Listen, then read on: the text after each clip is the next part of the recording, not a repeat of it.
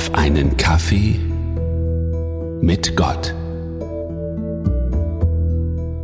Für Motivationssprüche in dieser Welt sind meistens die Herren Arnold Schwarzenegger oder Sylvester Stallone zuständig. Sowohl in ihren Filmrollen wie auch in ihrem privaten Leben, zumindest das, was man mitbekommt, sind sie dafür bekannt für knackige Sprüche, sogenannte One-Liner. Sprüche, die motivieren, die aufbauen, die kämpferisch. Natürlich fällt es leicht, sich von so durchtrainierten, muskulösen Männern motivieren zu lassen und ihren Worten glauben zu. Aber wer kommt da für mich als Christ, als Identifikations- und Motivationsfigur überhaupt in Frage? So durchtrainierte Christen kenne ich nur wenige. Und ob die Bibel von solchen berichtet? Schauen wir doch mal rein. Eine Person, mit der ich mich da immer wieder identifizieren kann, ist in der Tat Peter. Die Situation? Die Jünger fahren mit dem Boot auf dem See Genezareth und auf einmal sehen sie, dass Jesus auf dem Wasser geht und zu ihnen. Die Reaktion von Petrus beeindruckt. Matthäus Evangelium Kapitel 14 Vers 28. Da rief Petrus zu ihm, Herr, wenn du es wirklich bist, befiehl mir auf dem Wasser zu dir zu kommen.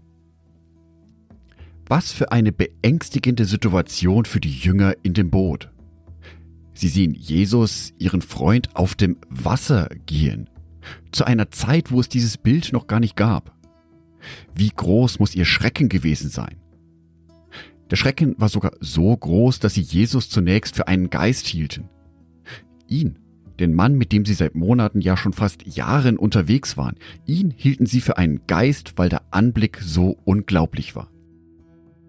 Obwohl der Anblick so erschreckend für die Jünger war, fasste sich Petrus ein Herz. Er lässt sich von den äußeren Umständen nicht beeindrucken, zumindest zunächst nicht. Er spricht Jesus an. Petrus will es von Jesus ganz genau wissen. Er spricht ihn an. Herr, wenn du es wirklich bist, befiehl mir auf dem Wasser zu dir zu kommen. Was für eine beeindruckende Aussage von Petrus. Er lässt sich nicht von den äußeren Umständen beeindrucken. Obwohl Petrus etwas sieht, was seinem ganzen Wissen entgegensteht, lässt er sich trotzdem auf Jesus ein. Als Fischer wusste er nur zu gut, dass man auf Wasser nicht laufen kann. Seine gesamte Lebenserfahrung sprach aus, dies kann nicht sein. Und dennoch. Der Gehorsam und das Vertrauen von Petrus in Jesus sind viel, viel größer wie alle diese Umstände, wie seine gesamte Lebenserfahrung. Sein Vertrauen ist so groß, dass er all das hinten anstellt. Und Petrus steigt aus dem Boot und geht auf dem Wasser auf Jesus zu. An dieser Stelle der Geschichte wirkt Petrus fast schon wie ein Superheld, der alles genauso kann wie Jesus. Dann aber sieht er die Wellen um sich herum, wie bedrohlich nahe sie ihm kommen. Dann gehen seine alten Programme in ihm wieder los. Das kann gar nicht sein, dass ich hier laufe. Das ist unmöglich. Petrus beginnt zu zweifeln. Petrus geht unter. Aber seine nächste Handlung ist genau richtig. Matthäus Evangelium Kapitel 14 Vers 30 Als er sich aber umsah und die hohen Wellen erblickte, bekam er Angst und begann zu versinken. Herr, rette mich, schrie er. Petrus steckt in Problemen, in großen Problemen sogar. Und seine erste Anlaufstelle in diesen großen Problemen ist Jesus. Er verlässt sich nicht auf seine eigene Kraft. Er blickt nicht zu seinen Freunden. Er gibt auch nicht auf. Er blickt auf Jesus. Petrus bittet Jesus um Hilfe, weil er weiß, dass Jesus der Einzige ist, der ihm in dieser Situation helfen kann. Von daher bin ich mit Jesus an dieser Stelle nicht ganz einer Meinung.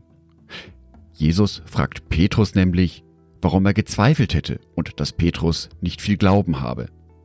Vielleicht fehlte Petrus tatsächlich noch ein wenig Glaube. Aber durch diese Begebenheit zeigt Petrus mir, wie ich richtig leben kann, Diese Begebenheit von Petrus motiviert mich selber, mich immer auf Jesus zu besinnen, ob es mir gut geht oder ob es mir schlecht geht.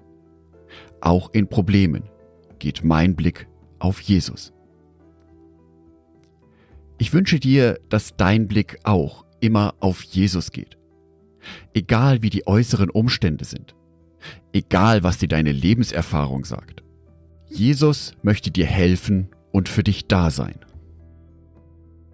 Angedacht von Jörg Martin Donat.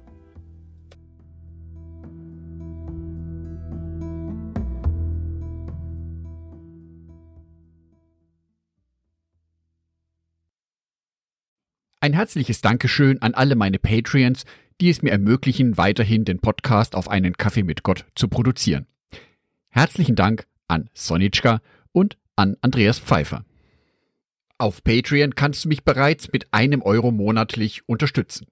Oder du lässt mir ein paar Sterne da. Das sagt dem Algorithmus nämlich, dass dies ein guter Podcast ist und wird so mehr Menschen angezeigt. Vielen Dank schon vorab.